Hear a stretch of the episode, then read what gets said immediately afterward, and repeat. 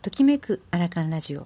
この番組はときめきをチョイスして毎日を楽しく過ごすための日々の発見。楽しい出来事時々ためになるお話を配信しています。こんにちは。おはようございます。こんばんは。ちかです。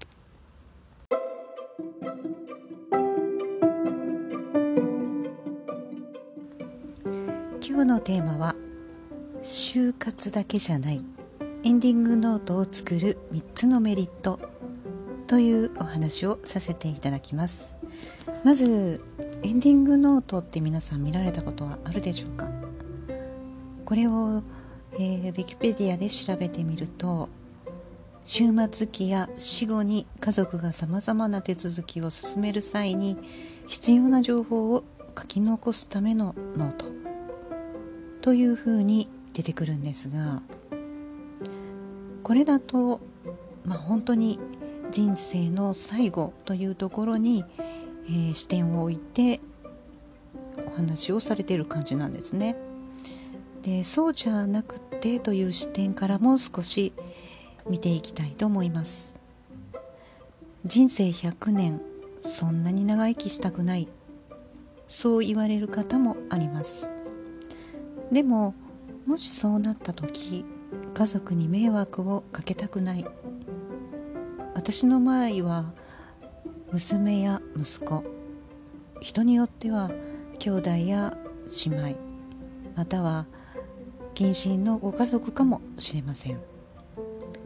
もしも何かあって寝たきりになったとしても会話ができなくなったとしても急に最後のその日を迎えても家族に自己紹介をしておく。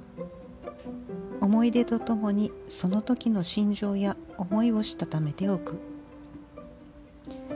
時として話題のエンディングノート。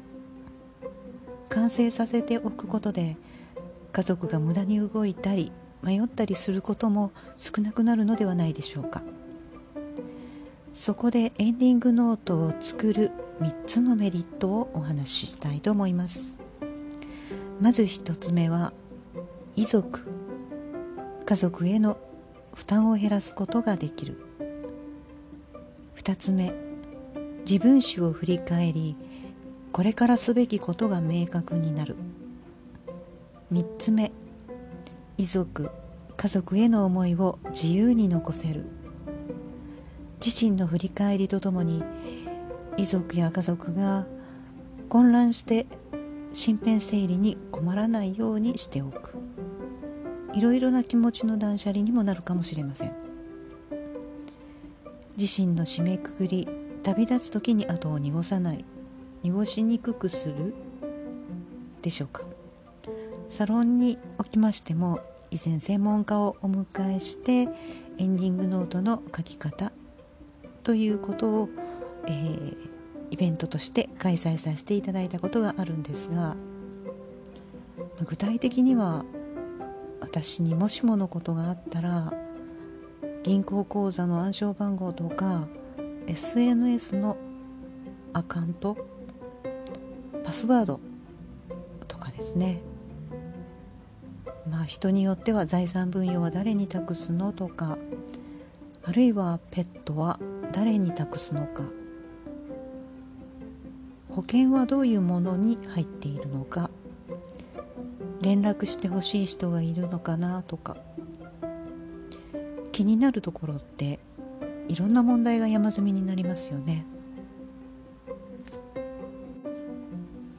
エンディングノートと聞くと本当に人生終盤のものという感じがしますが早い方だと40代ぐらいから書き出して時折書き直したりしている。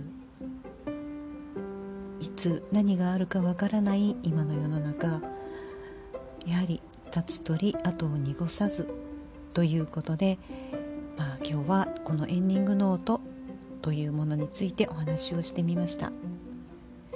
就活だけじゃないエンディングノートを作る3つのメリットというテーマで本日はお話をさせていただきました。では失礼します。